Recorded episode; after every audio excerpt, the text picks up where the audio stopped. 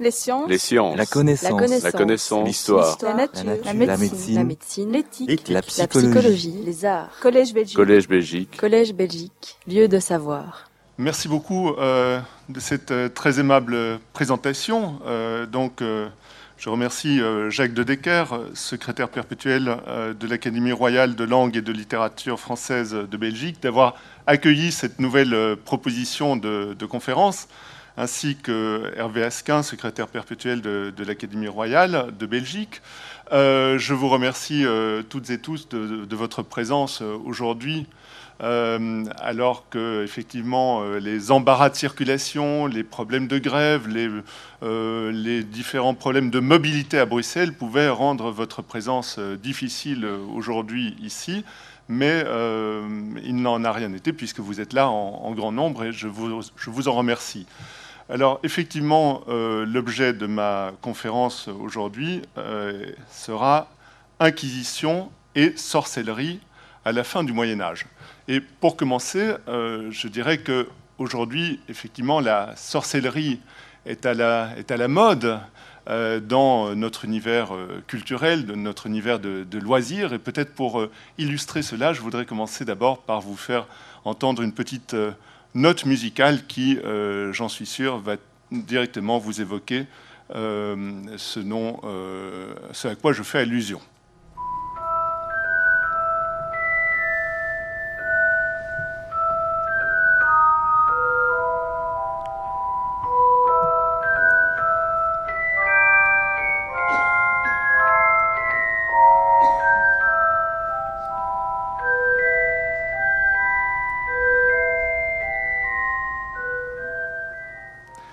Alors je suppose que vous aurez reconnu le, thème musical de Harry Potter. Euh, et euh, effectivement, euh, Harry Potter n'a pas peu joué, le, héros de J.K. Rowling n'a pas peu joué dans ce regain d'intérêt et de fascination pour, pour les sorciers, les sorcières. Et là, évidemment, avec Harry Potter, on a un sorcier sympathique, euh, même s'il y a aussi dans la série des Harry Potter, au fur et à mesure que, progressent les, les, épisodes, il y a des personnages, des sorciers beaucoup moins sympathiques, euh, comme, euh, comme euh, Voldemort. Mais euh, sympathique également était la, cet autre personnage euh, qui a enchanté les années euh, 60. Euh, je veux parler de Ma sorcière bien-aimée, dont on a également entendu euh, à l'instant la note musicale et que je vous fais écouter.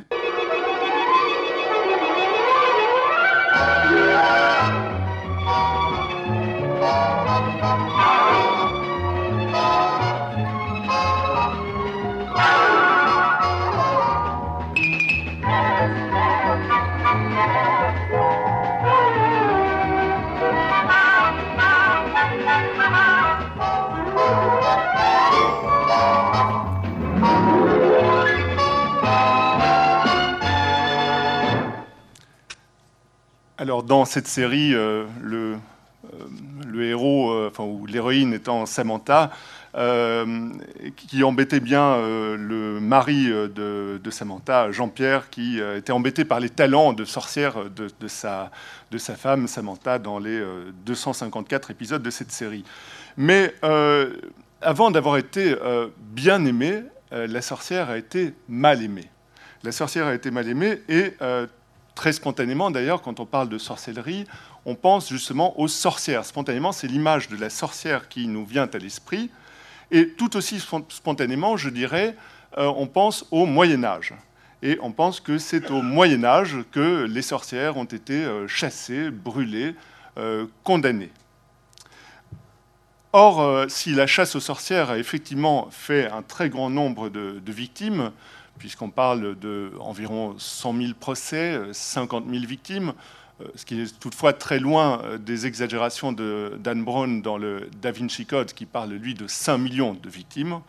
Là, c'est complètement fantasmatique. Mais euh, si effectivement la chasse aux sorcières a fait des milliers de victimes, c'est un phénomène qui est moderne et non pas médiéval. Il y a eu très peu de chasse aux sorcières au Moyen Âge. C'est surtout à l'époque moderne, au XVIe, XVIIe siècle, à l'époque d'Erasme et de Descartes, que l'on va véritablement chasser les sorcières.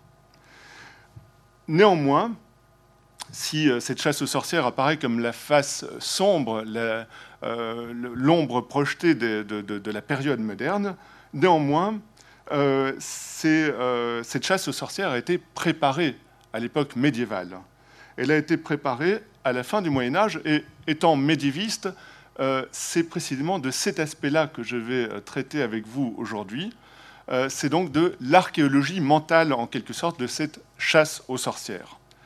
Et quand je parle de les sorcières à ce moment-là, il s'agit d'une construction qui a été faite à l'époque d'une sorcière diabolique qui a été inventée en quelque sorte au XVe siècle et qui va servir ensuite à la poursuite des sorcières à l'époque moderne. Alors pour commencer, euh, j'aborderai des aspects de méthodologie et d'historiographie. Je vous ai communiqué euh, le plan de ma conférence que vous voyez ici également. Ensuite, j'aborderai les questions des hérésies médiévales, puis l'Inquisition, ensuite la rencontre avec la sorcellerie, la mutation du marteau des sorcières, et je terminerai par un, survol de la chasse aux sorcières à l'époque moderne, avant d'achever par le portrait de la sorcière. Alors donc, pour commencer, quelques éléments euh, de méthodologie et d'historiographie. Euh, étymologiquement, le sorcier, c'est le jeteur de sorts, euh, du latin sort qui veut dire sort ou destin. C'est donc un individu qui est susceptible de modifier euh, le plus souvent pour euh, nuire, le destin d'un autre individu par des procédés euh, symboliques ou rituels. Alors, de ce point de vue-là, on peut dire que sans doute la sorcellerie existe depuis très longtemps, peut-être depuis toujours, en tout cas depuis l'Antiquité, peut-être aussi la préhistoire, si on pense au chamanisme. elle existe sur tous les continents, en Afrique, en Asie, en Amérique, en Europe et elle existe encore certainement aujourd'hui, comme euh, l'avait euh, montré notamment Jeanne Favret-Saada dans Les mots, la mort, l'essor, euh, sur ses travaux sur la sorcellerie en Mayenne, ou plus récemment Dominique Camus. Donc c'est certainement une constante anthropologique. Toutefois, cet aspect-là ne va pas m'intéresser aujourd'hui. Qu'est véritablement la sorcellerie? Euh, ce n'est pas mon sujet. Donc je ne me poserai pas cette question pour la simple raison que ce qui me permet euh, d'aborder euh, ce sujet pour le Moyen Âge et l'époque moderne, ce sont les procès d'inquisition. C'est le point de vue de la répression. Et donc ce que je vais envisager avec vous, c'est davantage l'image de la sorcellerie et des sorcières à l'époque médiévale et moderne que ce qu'était réellement la sorcellerie en ces temps-là, aujourd'hui. Donc cette euh, remarque méthodologique est importante à établir, car c'est effectivement la représentation de la sorcellerie que je vais aborder, plutôt que la réalité de la sorcellerie.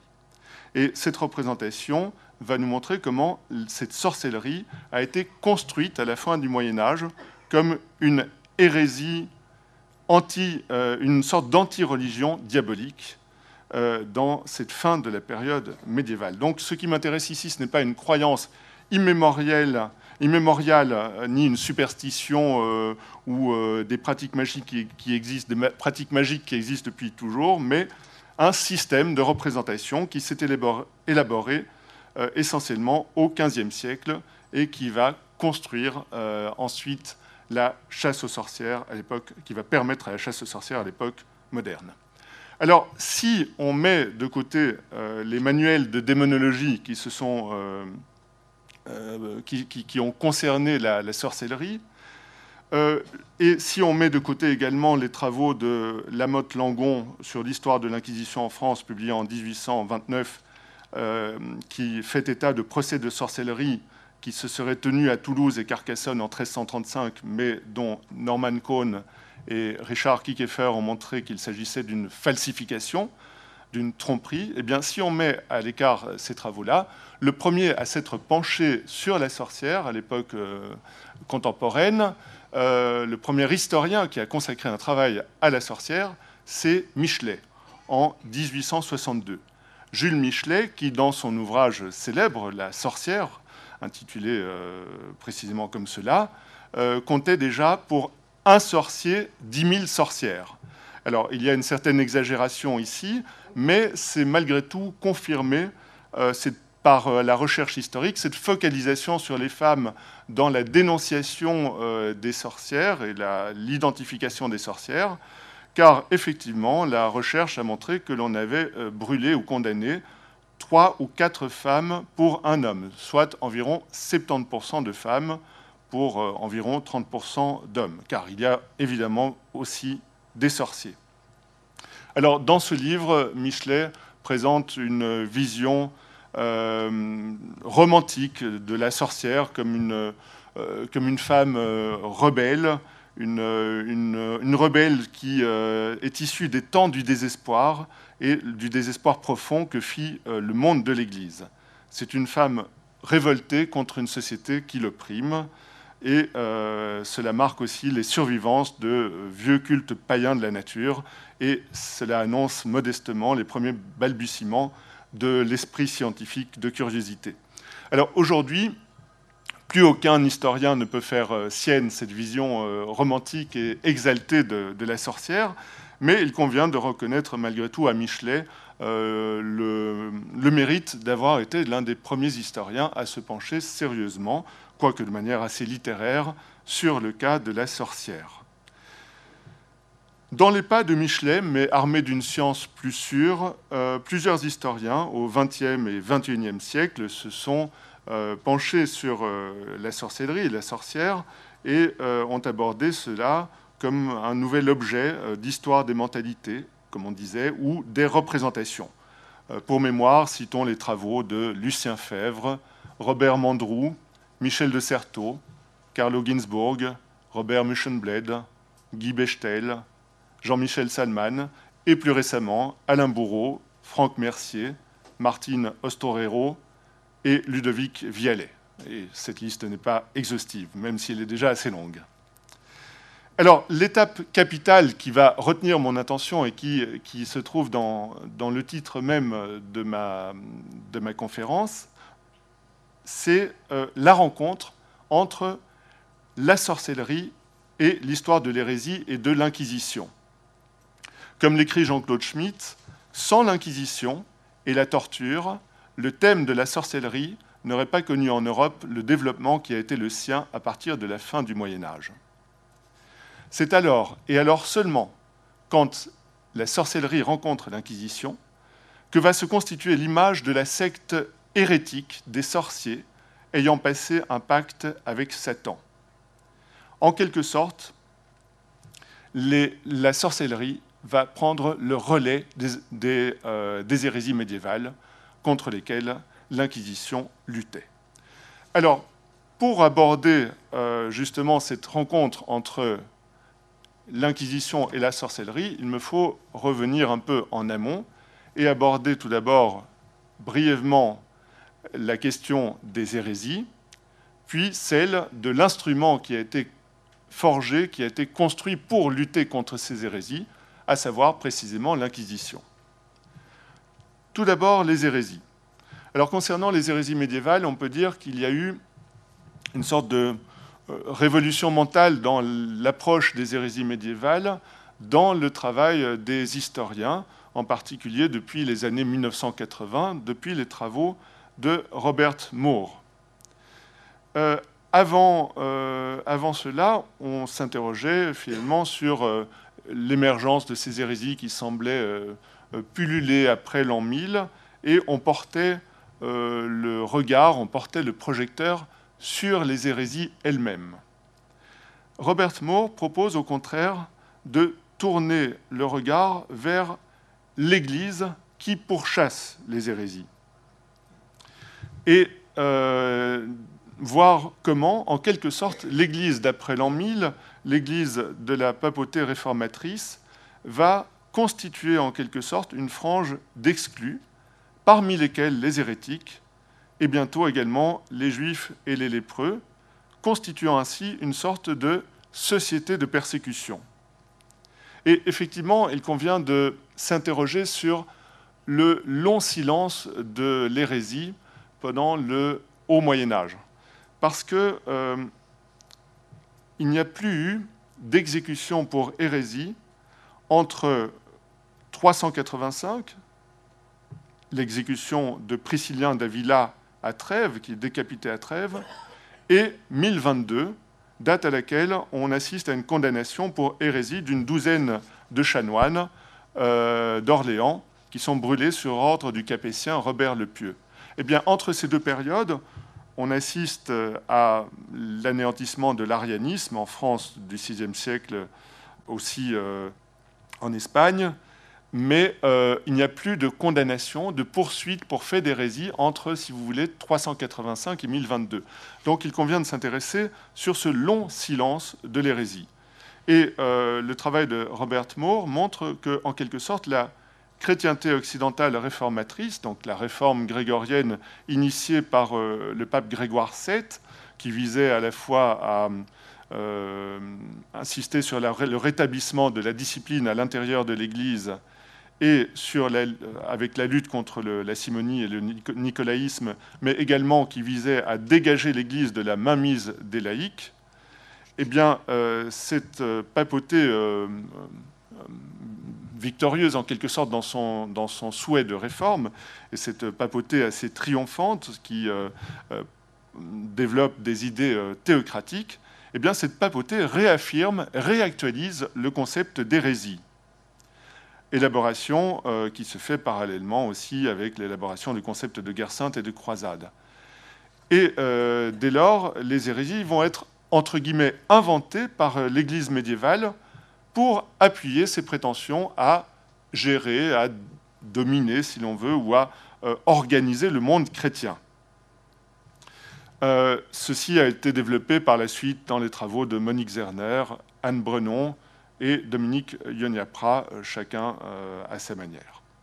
Alors, de cette euh, façon-là, il convient de considérer les hérésies comme étant en quelque sorte inventées, ou du moins mises au jour, par une papauté qui recentralise son, son, dogme et qui réaffirme sa puissance. Une des manières dont la papauté va lutter contre ces hérésies qui prolifèrent dans ce Moyen Âge central, à commencer par le catharisme, qui ne s'appelait pas comme ça à l'époque, cathares eux-mêmes ne portaient pas ce nom, ils se considéraient comme des chrétiens et s'appelaient les bons hommes et les bonnes femmes, mais euh, on a appelé cela par la suite l'hérésie cathare. Eh bien l'une des manières euh, de lutter contre ces hérésies, euh, va être la création de l'Inquisition.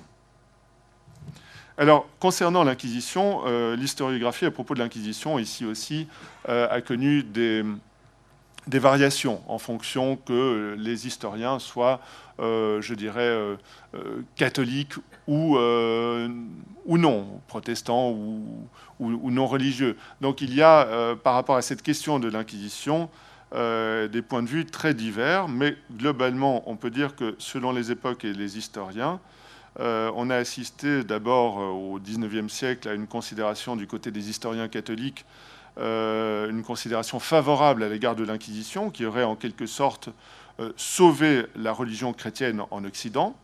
Mais aujourd'hui, euh, les historiens, même catholiques, dans leur euh, grande majorité, ne pensent plus cela et considèrent malgré tout que l'Inquisition a euh, fait plus de ravages que n'a apporté de bénéfices, même s'il convient de ne pas exagérer non plus la portée et le nombre des morts issus de l'Inquisition.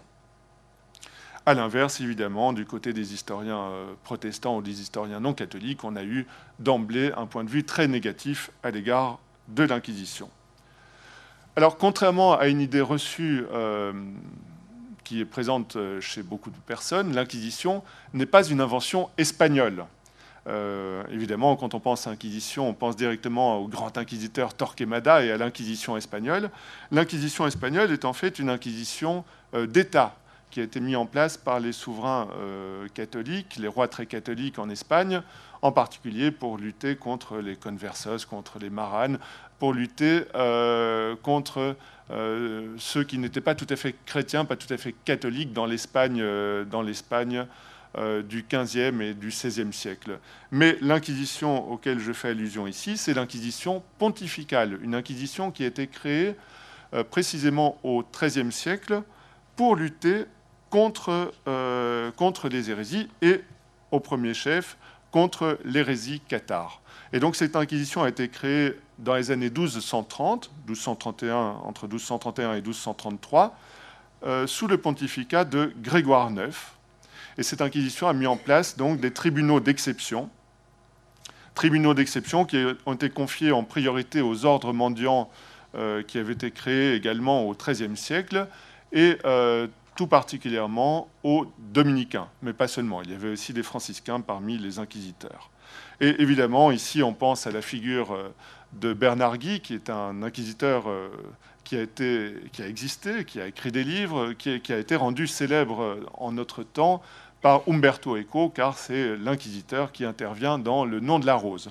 Mais cet inquisiteur a réellement existé, il a écrit des ouvrages, et ces ouvrages permettent d'ailleurs de noter que l'Inquisition n'a sans doute pas tuer autant de personnes qu'on ne le pense euh, volontiers ou que l'on ne pense souvent, même si elle a pu euh, créer un climat de, terreur euh, et, il y a une dimension que l'on considère aujourd'hui comme tout à fait terrible dans l'Inquisition, mais on peut chiffrer par exemple l'activité de Bernard Guy au travers d'un écrit qui, qui, apparaît comme donc un, livre des sentences qui apparaît comme une véritable somme proto-bureaucratique dans laquelle il évoque les 916 décisions qu'il a prises contre 636 personnes. Et sur l'ensemble de ces décisions, il n'a envoyé, sur toute une carrière d'inquisiteur euh, menée euh, dans la région de Toulouse entre 1308 et 1323, il n'a mené au bûcher que 43 personnes. C'est évidemment 43 personnes de trop, bien entendu, mais cela représente 6% des sentences prononcées. Donc il me semble qu'il est intéressant euh, de rétablir un peu cette euh, vérité et de ne pas tomber dans les exagérations euh, des critiques de l'Inquisition. Il n'en demeure pas moins que l'Inquisition représente un pouvoir considérable, pouvoir délégué par le pape, et l'inquisiteur ne répond de ses actes que devant le pape. D'où d'ailleurs une certaine hostilité des évêques euh, qui voient leur juridiction en quelque sorte euh, contrebalancée euh, par celle des inquisiteurs. Alors l'inquisition, le nom signifie enquête.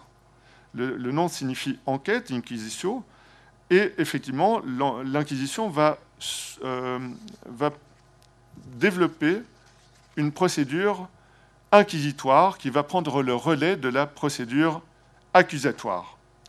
Euh, dans la procédure accusatoire, quand on accuse quelqu'un, c'est l'accusateur qui doit faire la preuve devant le juge de ce qu'il avance. A l'inverse, dans la procédure inquisitoire, on ne se contente pas de condamner un hérétique quand il, quand il, quand il apparaît, mais on va le chercher activement. Et euh, cette procédure euh, va donc permettre, à partir du moment où l'inquisiteur a un soupçon d'hérésie, euh, d'entamer un procès contre une personne.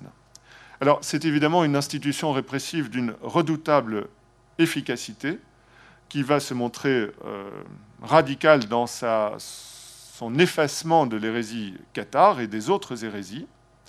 Elle va ensuite être étendue à toute l'Europe et euh, il convient de souligner aussi que cette inquisition ne pouvait exister sans l'appui du bras séculier. Donc il y avait évidemment un travail euh, commun, je dirais, entre l'inquisiteur qui euh, menait l'enquête et le bras séculier qui faisait appliquer les sentences de l'inquisiteur. Mais une fois les grandes hérésies vaincues ou estompées, l'inquisition demeure l'Inquisition demeure et elle va pourchasser euh, les sorcières en appliquant au phénomène de la sorcellerie la grille d'analyse qui avait été celle euh, utilisée jusqu'à présent pour les hérésies. Et on est ici au cœur de ma démonstration et du propos euh, de, mon exposé d'aujourd'hui, c'est précisément la rencontre entre l'Inquisition et l'hérésie. Les inquisiteurs avaient rencontré dans leur lutte contre les hérétiques un grand nombre, un certain nombre plus exactement, de sorciers ou de mages. Euh, et on a vu apparaître relativement rapidement dans les manuels d'inquisiteurs certains chapitres concernant euh, les sorciers. C'était le cas notamment dans euh, le manuel d'inquisiteur de, Bernard Guy, qui effectivement euh, évoque cela dans un chapitre de son manuel. Mais il ne semble pas avoir poursuivi lui-même dans sa carrière, au cours de sa carrière d'inquisiteur, de sorcier. Les chapitres sont à vrai dire assez brefs, ce qui montre que la sorcellerie en tant que telle n'intéresse pas les, inquisiteurs. Quant au procès pour sorcellerie, on n'en trouve pas vraiment avant le XVe siècle, pas avant les années 1420-1430, euh, dans euh, une région, c'est à partir de ce moment-là qu'on voit apparaître les, procès en sorcellerie, euh, dans une région qui se situe dans l'arc alpin, en Suisse, dans le Dauphiné, en France, un petit peu en Allemagne. Et donc c'est à ce moment-là qu'apparaissent les premiers procès pour sorcellerie dans la partie occidentale des Alpes, dans une région qui s'étend de Grenoble à Bâle. Dans un premier temps, euh, il, y a, donc il y a ces procès, ces procès qui ont été euh, publiés d'ailleurs, qui sont euh, publiés par une équipe à Lausanne autour d'Agostino Paravicini Bagliani et de Martine Ostorero. Et ces procès ne sont pas sans lien, évidemment, avec un grand concile qui se à ce moment-là à Bâle, le concile de Bâle de 1431 à 1449. Et ce n'est certainement pas étranger à cette localisation particulière des procès en sorcellerie. Désirant réformer l'Église, euh, ce concile appelle à l'effacement de tous les maux dont, euh, dont le monde est, est, victime, et en particulier les maux inspirés par le diable. Et on constate d'ailleurs que dans cette euh, euh, fin du Moyen Âge, euh, le rôle du diable, le rôle prêté au diable est de plus en plus important. cela a commencé déjà au XIVe siècle, mais cela se poursuit au XVe siècle. Le diable prend de plus en plus, je dirais, d'importance dans l'esprit des gens et son rôle délétère sur notre monde. C'est à ce moment-là que dans le Haut-Dauphiné, officie un juge laïque. C'est l'occasion de souligner qu'il n'y avait pas que des juges religieux, que des inquisiteurs, il y avait aussi des laïcs, et par la suite, dans la chasse aux sorcières, les laïcs euh, prendront euh, le relais des inquisiteurs et deviendront majoritaires.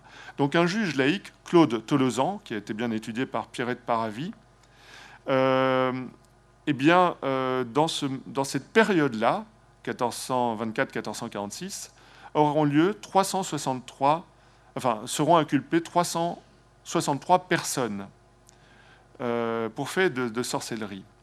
On trouve un écho de cela également euh, dans le Formicarius, la fourmilière du dominicain allemand Jean Nider, rédigé en 1435-1437, qui fait allusion à des procès de sorciers. Mais Nider précise que les pratiques des sorciers et des sorcières sont euh, de lancer des maléfices et d'adorer le diable, mais il dit aussi que euh, les femmes fabriquent plus particulièrement des filtres d'amour, qu'ils ravissent les enfants, qu'ils pratiquent le cannibalisme. il dit tous renient Dieu, mais il n'en demeure pas moins qu'il ne s'agit pas en fait à ce moment-là encore d'une secte de sorciers et de sorcières. Il s'agit simplement de personnes qui font des maléfices, qui sont poursuivies pour cela, mais qui ne sont pas rattachées à une secte organisée de sorciers et de sorcières. On leur reproche de croire qu'ils ont des relations avec Satan, mais euh, on ne considère pas qu'ils appartiennent à un groupe organisé. Et on citait toujours à ce moment-là euh, un fameux texte qui datait du IXe siècle, mais qui nous a été transmis au Xe siècle euh, par un moine et chroniqueur euh, allemand, Réginon de Prume. Ce texte, c'est le canon épiscopie. C'est le premier document important qui dénonce la sorcellerie, donc qui remonte au IXe siècle. Il s'agissait euh, d'un extrait d'un capitulaire carolingien, donc un texte de loi euh, carolingien. Et on parle dans ce texte de femmes inspirées par Satan qui volent la nuit sur le dos de certains animaux en compagnie de déesses païennes, euh, la déesse romaine Diane notamment. Mais dans ce texte, la sorcellerie est considérée comme une illusion. Elle n'est qu'une superstition sans fondement. Le passage final du canon Épiscopie le dit explicitement. Qui de nous n'est pas égaré par des songes et ne voit en dormant bien des choses qu'il n'a jamais vues pendant la veille? Qui peut être assez fou pour s'imaginer que le corps éprouve l'effet de ce qui se passe dans l'esprit seulement il faut bien dire que quiconque croit à de telles choses a perdu la foi et n'appartient plus à Dieu, mais au diable. Alors, ceci a été longtemps la position de l'Église par rapport à la sorcellerie. C'est-à-dire que la sorcellerie est perçue comme étant de l'ordre de l'imaginaire. Et croire à cette efficacité réelle de ce qui est du domaine de l'imaginaire ou de la superstition, c'est cela euh, l'hérésie la croyance déviante. Et d'ailleurs, jusqu'au XIIIe siècle en tout cas, l'Église ne condamne pas sévèrement de telles croyances. Or, l'Inquisition va retourner cette situation traditionnelle. Car s'intéressant à la sorcellerie à travers le filtre de l'hérésie, l'Inquisition va transformer les sorciers en hérétiques. Alors comment expliquer un tel changement? Eh bien, tout d'abord, euh, je l'ai dit, la sorcellerie va prendre une place qui était laissée vacante en quelque sorte du fait de la disparition violente des hérésies. L'Inquisition avait rempli son rôle, il y avait une place euh, laissée vacante et euh, la sorcellerie va dès lors prendre cette place, occuper cette place. Alain Bourreau a montré que la chasse aux sorcières émerge peut-être avant les années 1420-1430, est que, cette chasse aux sorcières, plus exactement, qui émerge dans ces années 1420-1430, est en fait en continuité avec la démonologie scolastique développée un siècle plus tôt, entre 1280 et 1330.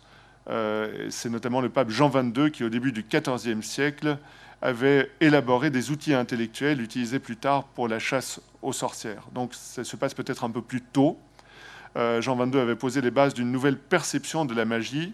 Euh, dans la bulle Super Illus Specula de 1326, il énonce pour la première fois que certaines pratiques magiques euh, dérivent directement de l'invocation des démons et que les personnes qui se livrent à de tels actes encourent des peines réservées aux hérétiques. Donc peut-être que dès le XIVe siècle, il y a une, une, bulle pontificale qui déjà assimile, enfin il y a dès le XIVe siècle une assimilation, une assimilation de la sorcellerie à l'hérésie.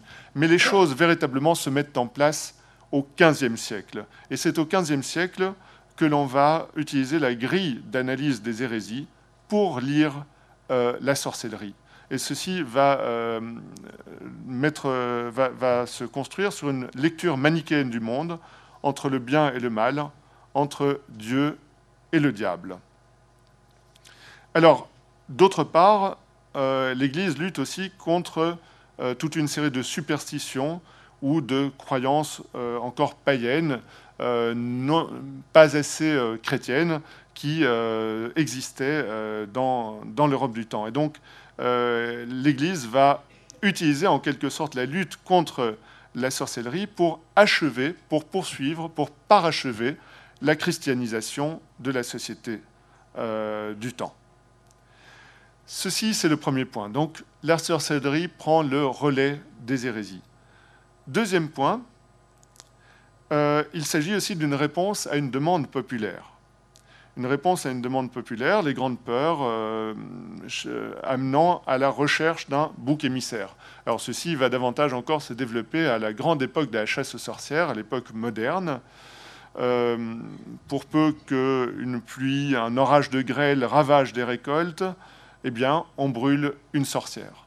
Il convient aussi de souligner que l'une des interprétations, il y a diverses interprétations sur l'origine de la chasse aux sorcières, mais l'une des interprétations a été développée par Beringer, qui euh, met en rapport le développement de la chasse aux sorcières avec euh, le petit âge glaciaire qui a sévi sur l'Europe du temps entre le XIVe et le XVIIe, XVIIIe siècle, et au cours duquel, effectivement, on a assisté à un refroidissement qui a pu euh, entraîner justement des problèmes de récolte euh, et des, euh, des, situations négatives sur le plan de l'agriculture. Et donc on recherche peut-être plus dans ce cadre-là une explication et un bouc émissaire au travers de sorciers et de sorcières qui seraient responsables de cette situation.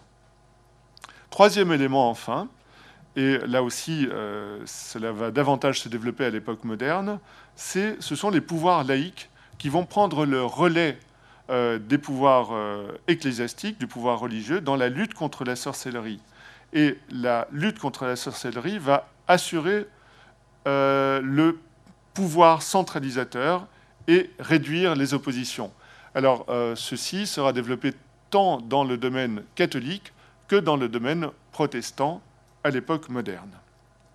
Alors, c'est à partir de tout ceci à partir de ces éléments préexistants dans les croyances populaires et dans la littérature, comme la figure classique de la sorcière, euh, comme euh, Médée ou Circé dans l'Antiquité, à partir d'éléments issus de l'hérésiologie aussi, contre les cathares, contre les juifs, que va se construire la figure particulière de la secte des sorciers et sorcières, dont les participants rendent un culte au diable et visent la destruction du monde chrétien cette figure euh, du sorcier, surtout de la sorcière, va euh, se cristalliser en quelque sorte à ce moment-là et euh, va demeurer dans les esprits jusqu'au XVIIe siècle au moins.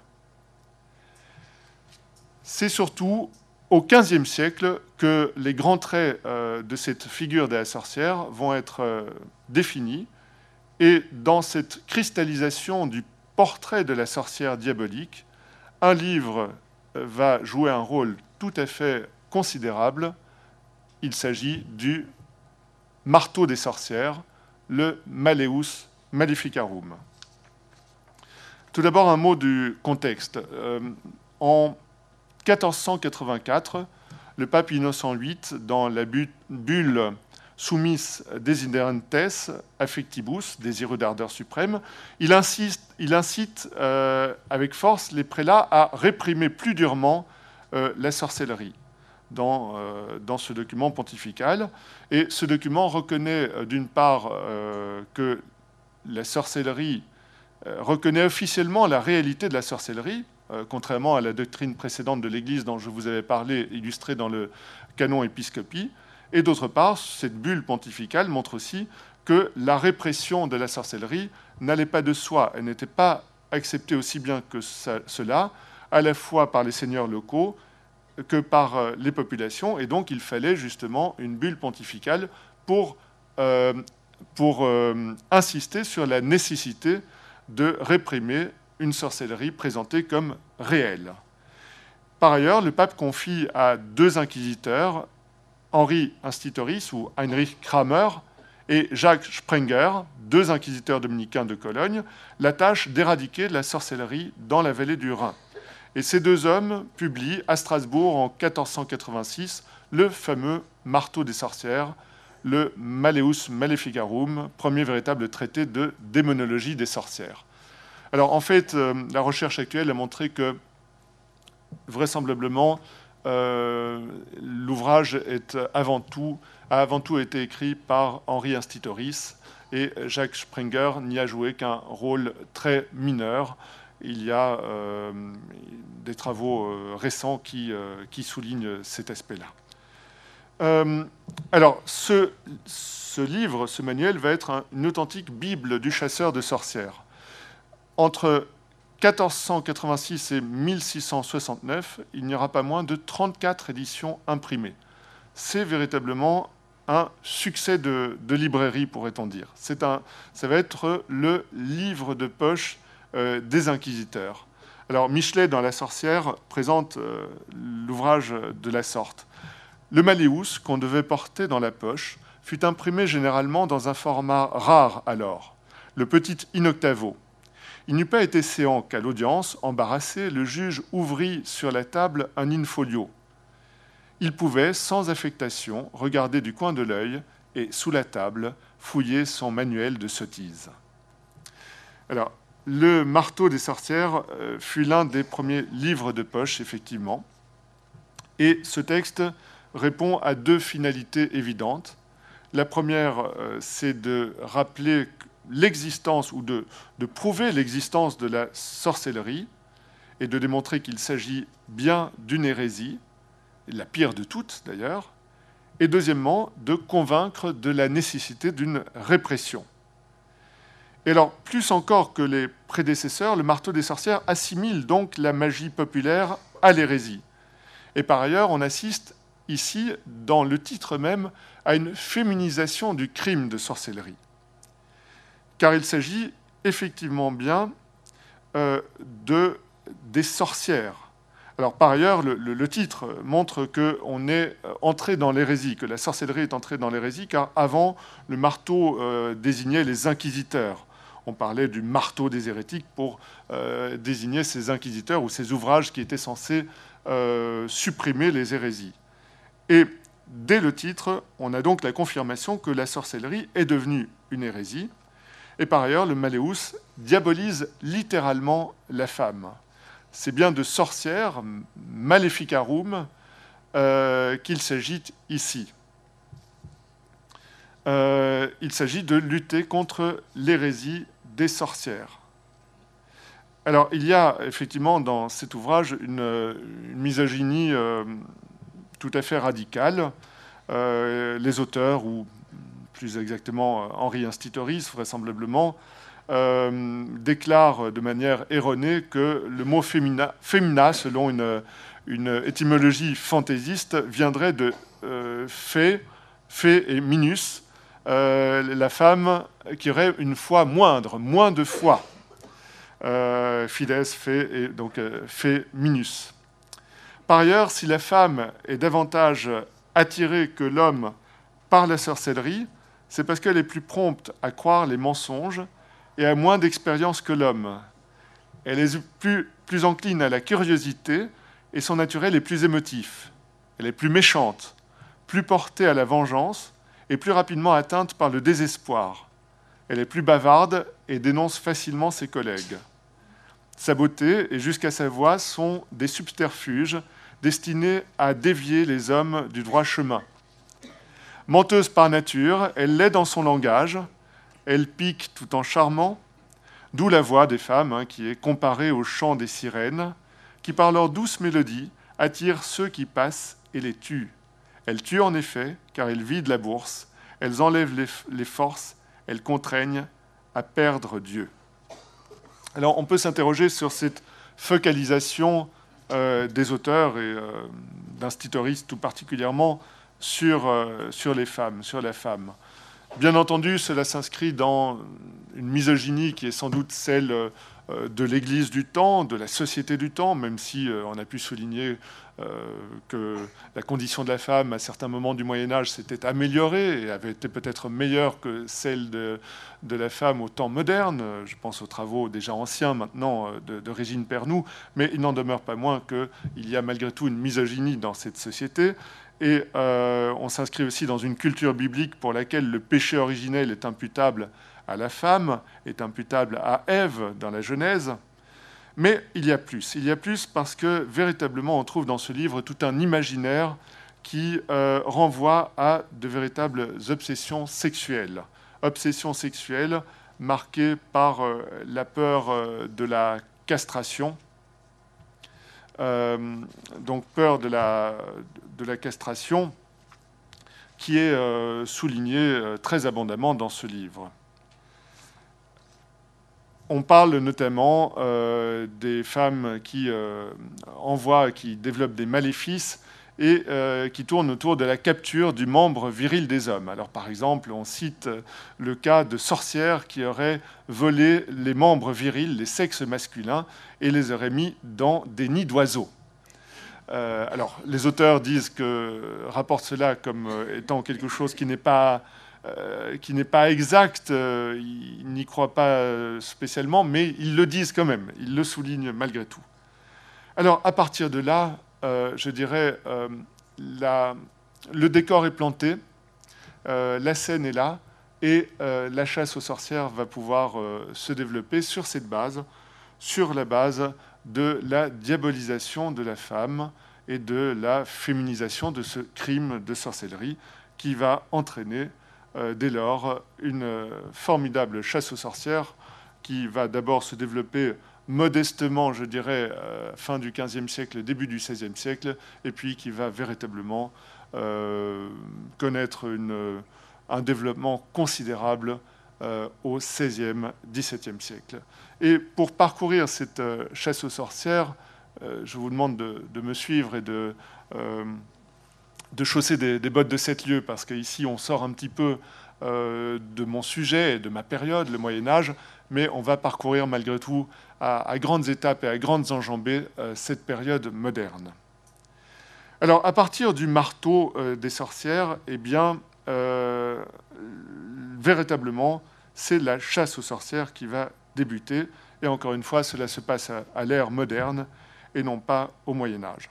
On a pu évoquer à cet égard une marée de satanisme euh, constatant euh, la prolifération euh, des procès, et des, procès en sorcellerie et des, des exécutions de sorcières à l'époque.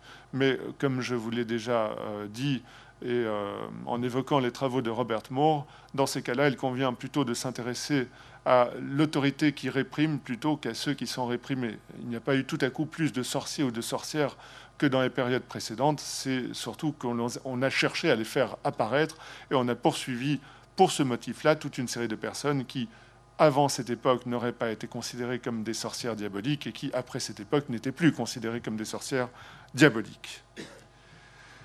Alors, cette marée de satanisme, en réalité, elle se trouve dans les livres des démonologues euh, et juge ecclésiastique ou laïque plus souvent encore euh, à cette époque-là.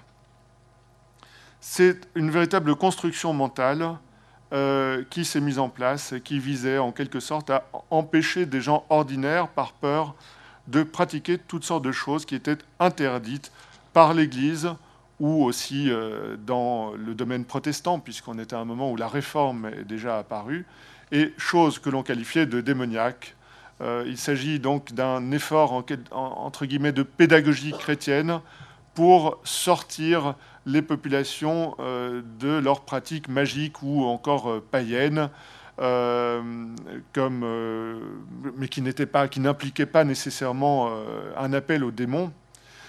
toute une série de rites magiques qui pouvaient aller aussi bien de, de, la recherche d'un filtre d'amour pour euh, pour euh, se faire apprécier euh, d'une femme ou d'un homme, ou alors un filtre pour se venger d'un voisin, des pratiques pour traire une vache à distance, ou que sais-je encore, pour trouver un trésor. Bref, toute une série d'actes, entre guillemets, magiques ou de, sorcellerie, mais qui n'étaient pas forcément diaboliques. Cependant, euh, c'est pas pour autant qu'ils étaient positifs, hein.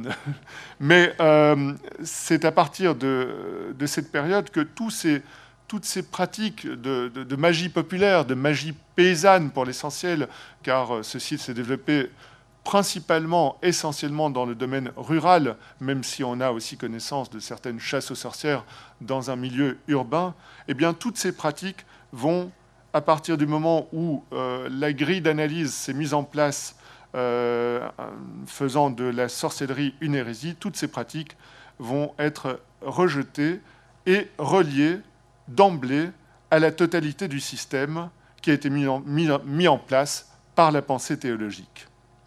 Donc tout geste de ce type, tel que ceux euh, auxquels j'ai fait allusion, devient directement une preuve de l'appartenance à la secte diabolique, euh, je dirais, dans son ensemble avec tout ce qu'elle comprend euh, à partir de, ce moment-là. Alors, il y aura deux grandes périodes. Une première période dans les années 1480-1520, c'est une première chasse aux sorcières qui sera menée davantage par les tribunaux inquisitoriaux.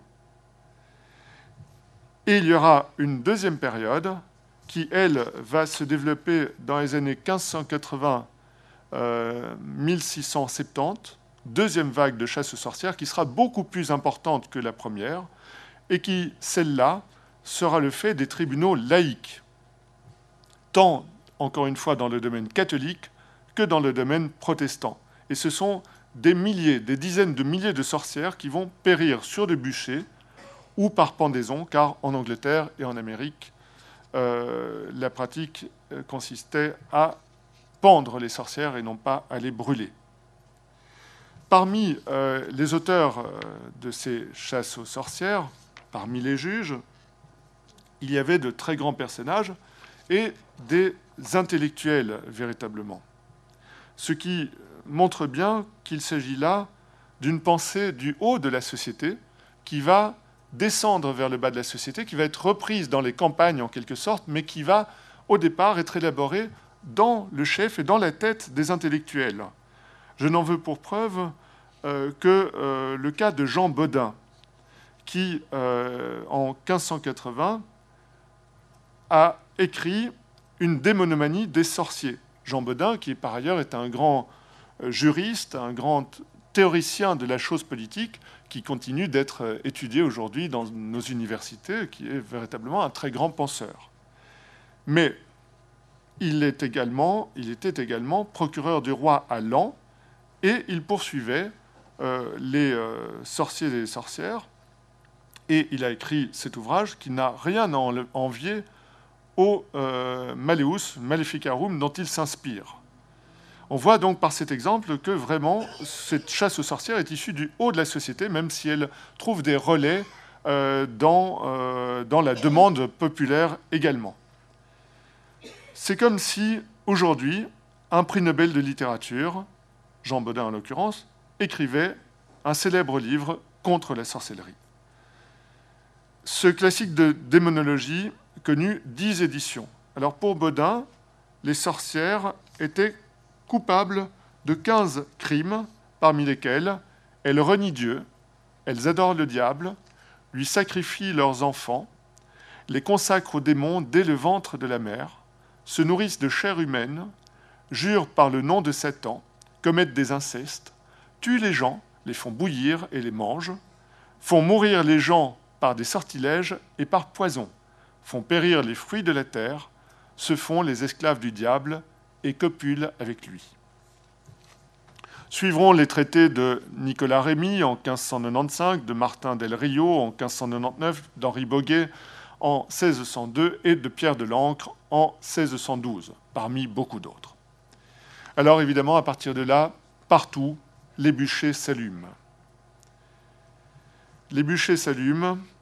C'est à ce moment-là aussi que se produisent des affaires célèbres. Alors, euh, il y a notamment le, procès euh, pour euh, possession démoniaque apparu chez des Ursulines de Loudun en 1634, le procès du curé Urbain Grandier.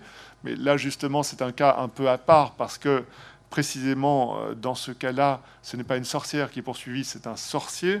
Un sorcier qui est également un prêtre. Et c'est une affaire très complexe sur laquelle Michel de Certeau a écrit, mais euh, pour laquelle aussi il y a une interprétation politique. Donc c'est un cas un peu à part, mais c'est un cas qui se produit malgré tout dans ce contexte de chasse aux sorcières.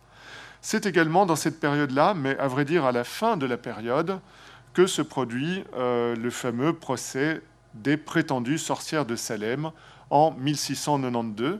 Et cela montre bien que euh, cette chasse aux sorcières, cette hystérie collective, je dirais, contre la crainte de sorcellerie, s'est euh, exportée jusqu'au Nouveau Monde, en Nouvelle-Angleterre.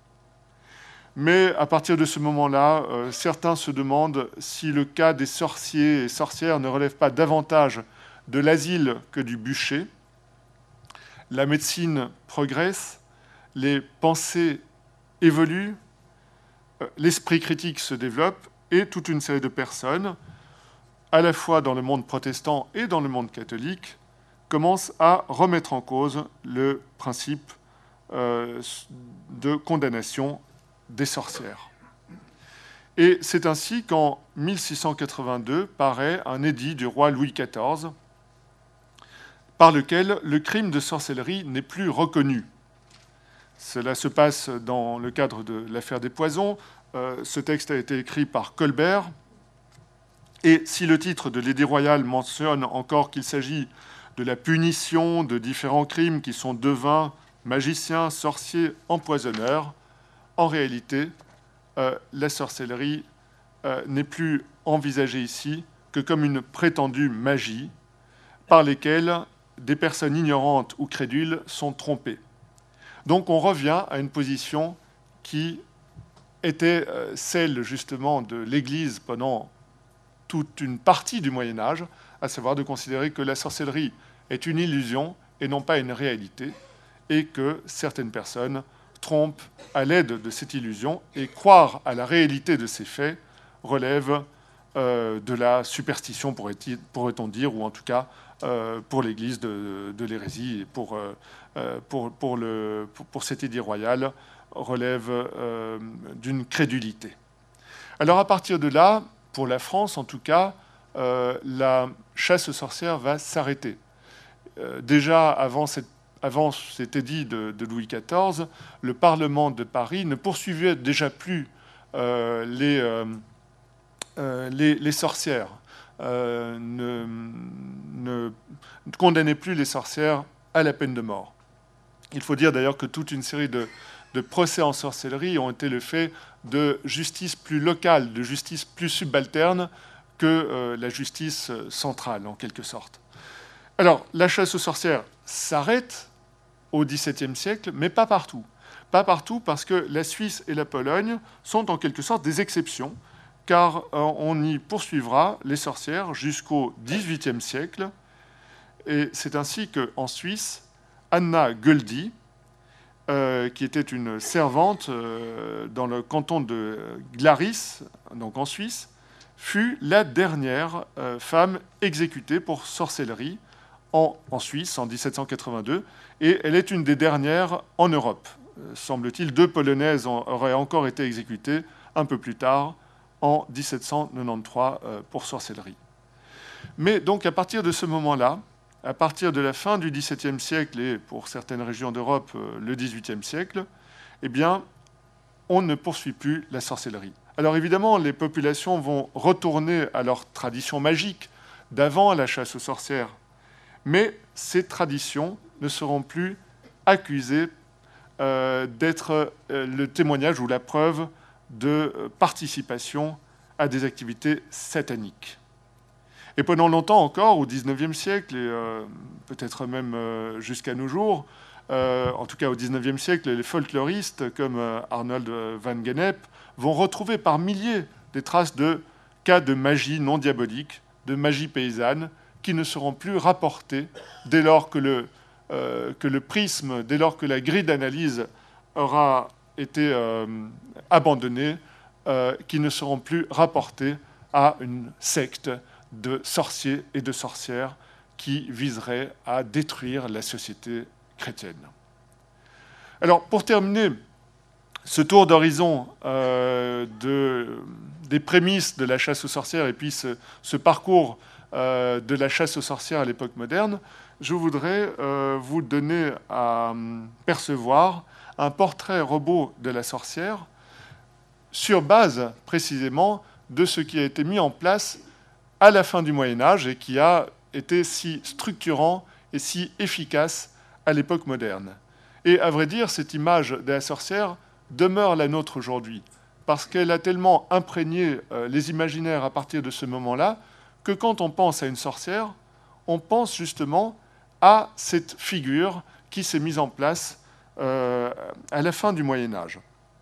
Cette sorcière qui s'en va au sabbat sur son balai, qui est une vieille femme le plus souvent, euh, euh, avec un nez crochu et un chapeau pointu. Alors le chapeau pointu est plus tardif, il remonte plutôt au XVIIe siècle et à, à l'époque plutôt dans le monde anglo-saxon. Mais pour le reste, la sorcière sur son balai, elle apparaît dans des illustrations à partir du XVe siècle. Alors, dans ce portrait robot euh, de, la sorcière, eh bien, euh, il y a trois éléments qui interviennent. trois étapes en quelque sorte qui font la sorcière parfaite. Le pacte, le sabbat et les sorts. La sorcière est donc dans un premier temps euh, initiée par le démon. C'est le pacte. Elle rencontre un beau jour le diable sous une forme humaine. Il y a toutefois un petit détail qui permet de se rendre compte qu'il ne s'agit pas d'un homme comme les autres. Il a par exemple les pieds fourchus, il a des sabots, il a une queue. Et elle a, avec le diable, des relations sexuelles qui sont décrites à l'occasion des procès en sorcellerie, euh, relations qui le plus souvent sont douloureuses, car le sexe du démon est glacé. Euh, on associe souvent l'enfer au feu et euh, à la chaleur, mais souvenez-vous que dans la Divine Comédie, le cœur de l'enfer est glacé. Et donc l'extrême froid peut également être une marque du diable. Et je vous fais écouter une rencontre avec le diable. Un homme était entré dans ma propre cellule et sans dire un mot jouit de moi. Et en tendant la main vers sa tête, je saisis une corne et tâtai des cheveux et me réveillai effrayé. Et je lui donnai un baiser sur la joue droite qu'il avait froide comme un glaçon. Et je ressentis un plaisir qui me dura trois jours, ce qui m'excitait et me faisait désirer qu'il me possède de nouveau.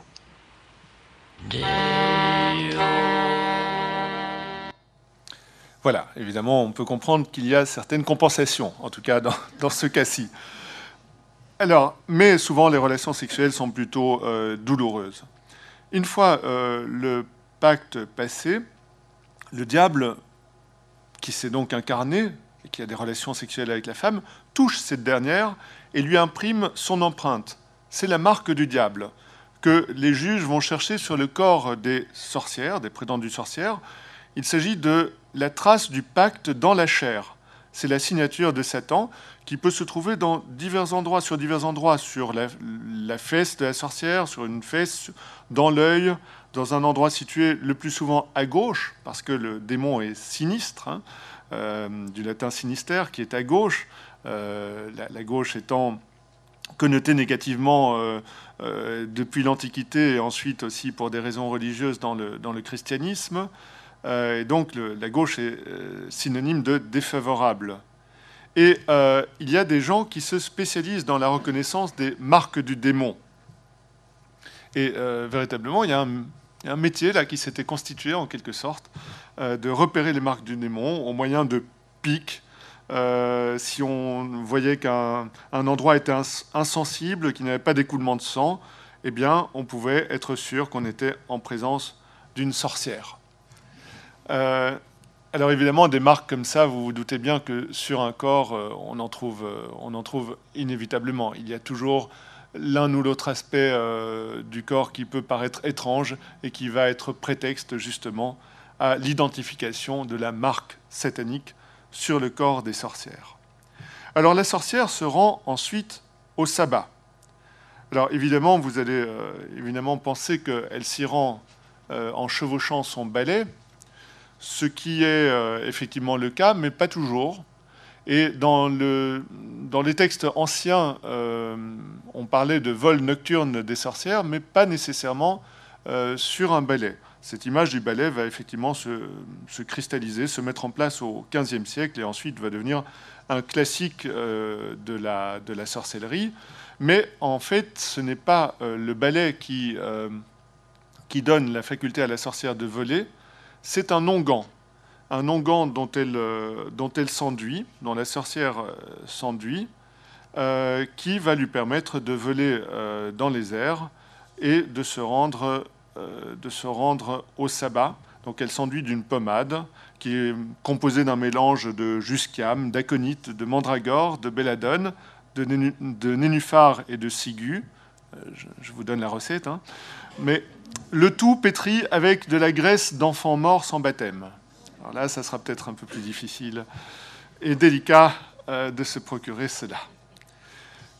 Alors voici un autre texte qui évoque le vol d'une sorcière qui se rend au sabbat, mais précisément non pas sur, sur un balai, mais sur le à l'aide de sa... C'est une sorcière qui est une grand-mère et elle vole en chevauchant sa petite fille.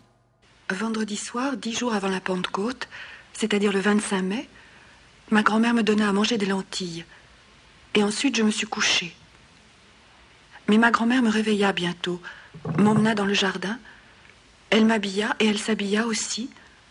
Ensuite, elle mit la bride dans ma bouche et la selle sur mon dos, et elle moins aussi. Ensuite, elle chevaucha sur moi jusqu'à chaud pour participer au festin. Chemin faisant, elle me fouettait si fort qu'on peut toujours voir les cicatrices sur mon corps ce qu'elle présentait devant le tribunal. Ma grand-mère posa des questions à Madame Kovacs, la bergère de Mad. Pourquoi arrachez-vous les plumes des poules? Pour qu'elles couvrent très peu, même si elles pondent beaucoup. Et pourquoi arrache-t-on les plumes des coqs? Pour que même s'ils engendrent beaucoup d'œufs, ces œufs ne donnent pas beaucoup de poulets. Et pourquoi arracher le poil des vaches? Pour que la crème du lait n'ait pas bon goût. Et pourquoi arracher la plume des oies? Pour qu'elles crèvent toutes. Et pendant le festin qui eut lieu dans les caves, elles nous attachèrent dans les tables et nous devînmes toutes muettes, comme des veaux. Alors, une fois euh, au sabbat, donc, euh, la, sorcière euh, va, va, y rencontrer le diable. Mais le sabbat, d'abord, ce terme renvoie évidemment à une interprétation malveillante, c'est un terme négatif qui fait référence au Shabbat des Juifs. D'ailleurs, dans certains textes, on parle également de, synagogue pour désigner cette rencontre entre les sorcières et le diable, le diable qui est présent sous diverses formes, mais euh, très souvent sous la forme d'un bouc, comme dans euh, la célèbre représentation de, Goya. Il est au centre du sabbat. Et euh, au sabbat se passent évidemment des rituels abominables, comme le démembrement d'enfants, qui sont ensuite mangés, etc. Le sabbat, ce sont des assemblées nocturnes qui ont lieu à des dates propices. Alors, euh, nous nous approchons de la période d'Halloween. Halloween est une très bonne date hein, pour, euh, pour les grands sabbats. 31 octobre, la veille de la Toussaint, euh, fête celtique de sa main.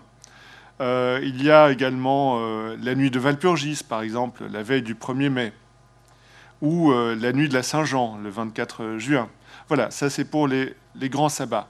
Maintenant, pour les petits sabbats, ils se tiennent euh, le vendredi, ou la nuit du vendredi au samedi, le vendredi correspondant à la fois à la crucifixion du Christ et au jour de Vénus, euh, déesse de la luxure et de l'amour. Il y a certains lieux qui sont privilégiés également pour le sabbat, près d'un gibet, près d'un arbre mort, à la croisée de quatre chemins. Et au cours du sabbat, le, le bouc, le diable, euh, est souvent présent. Alors, on a pu imaginer qu'il y avait une base historique à ces, euh, à ces sabbats. Euh, ça a été le cas de Michelet, de Margaret Murray et plus récemment de Carlo Ginzburg, qui ont pensé qu'il pouvait s'agir de fêtes païennes traditionnelles qui s'accompagnaient de libations, d'orgies sexuelles et de danses euh, de, très anciennes coutumes visant à stimuler la fertilité de la nature et non pas de pratiques diaboliques.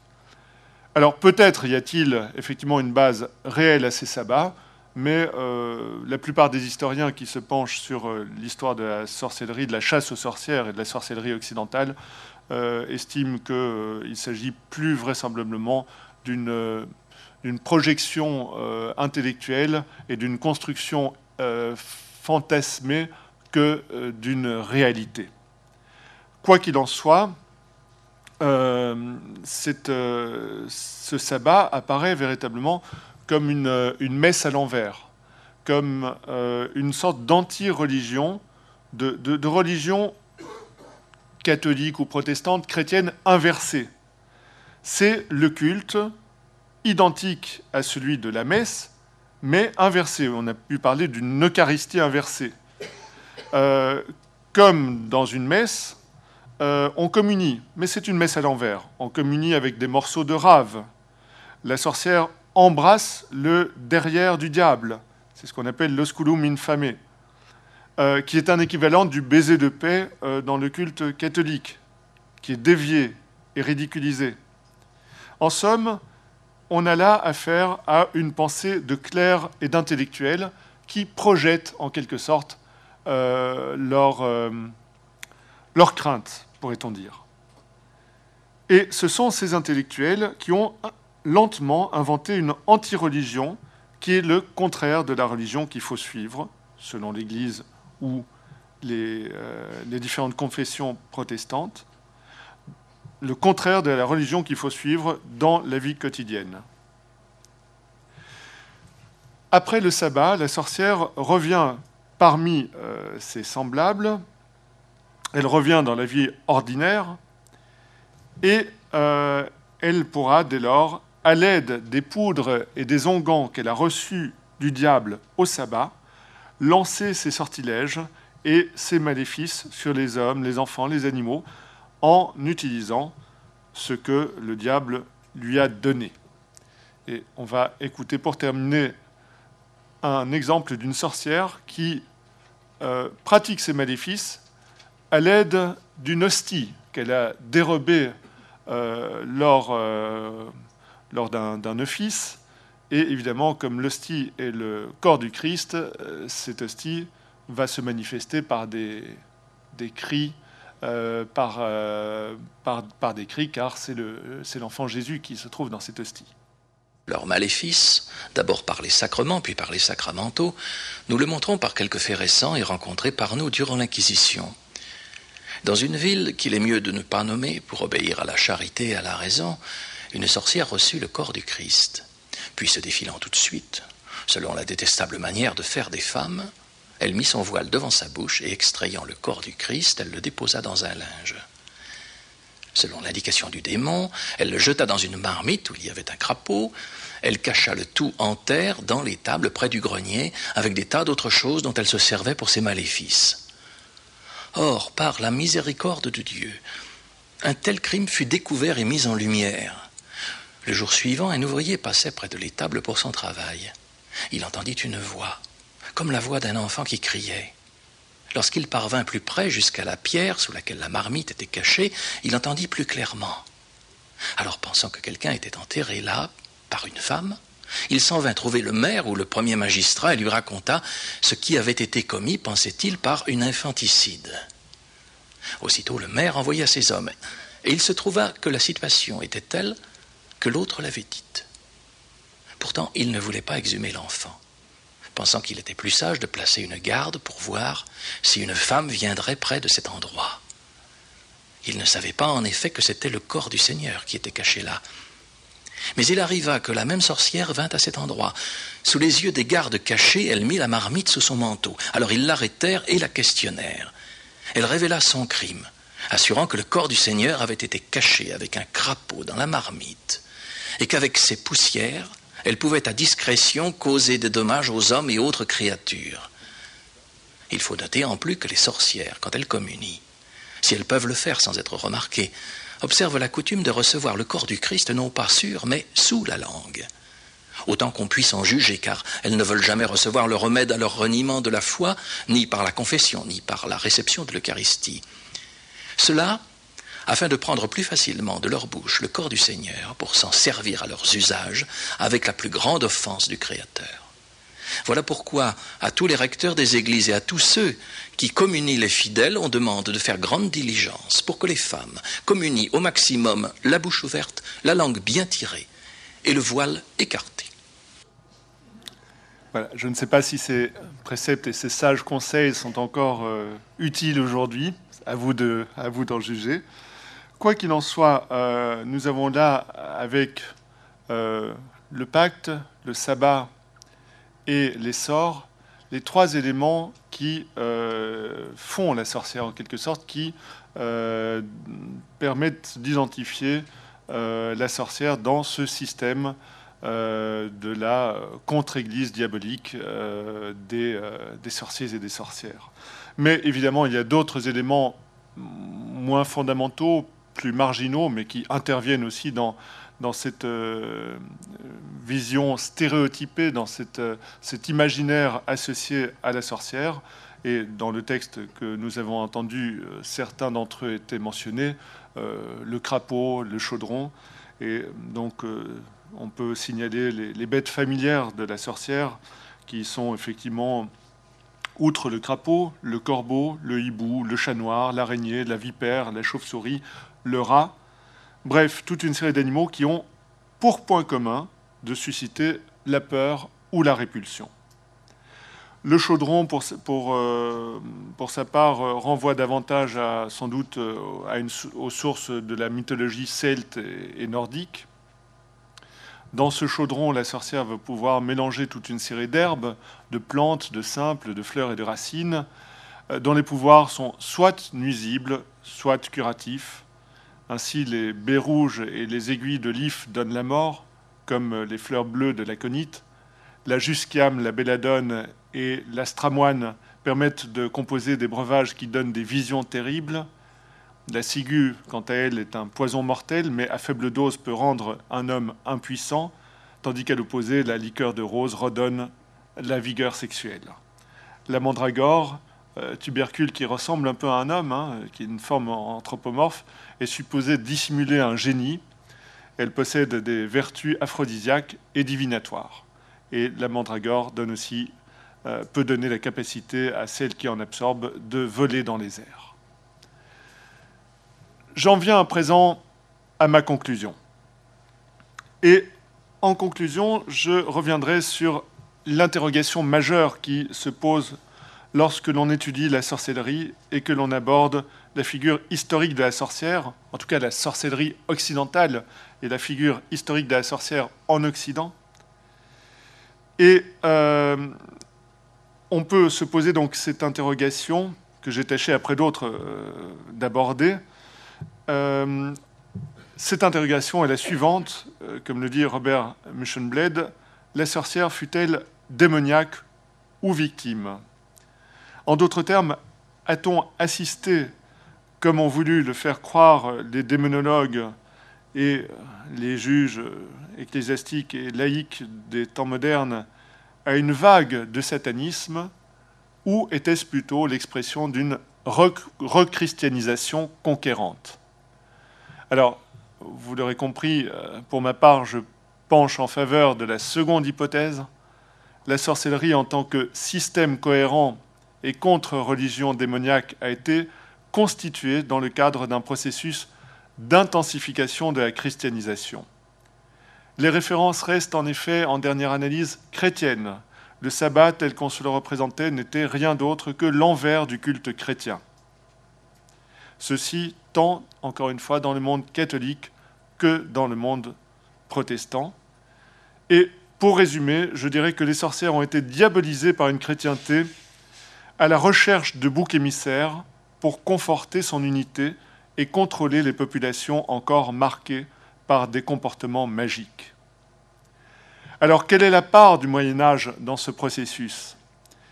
Eh bien, en tant que médiéviste, je plaide non coupable pour la chasse aux sorcières proprement dite, car c'est surtout à l'époque moderne que les sorcières seront brûlées à grande échelle, mais coupable pour la construction mentale qui va servir de support à cette chasse. Je vous remercie de votre attention. Les sciences. La connaissance. La connaissance. L'histoire. La, nature. La médecine. L'éthique. La, psychologie. Les arts. Collège Belgique. Collège Belgique. Collège Belgique. Lieu de savoir.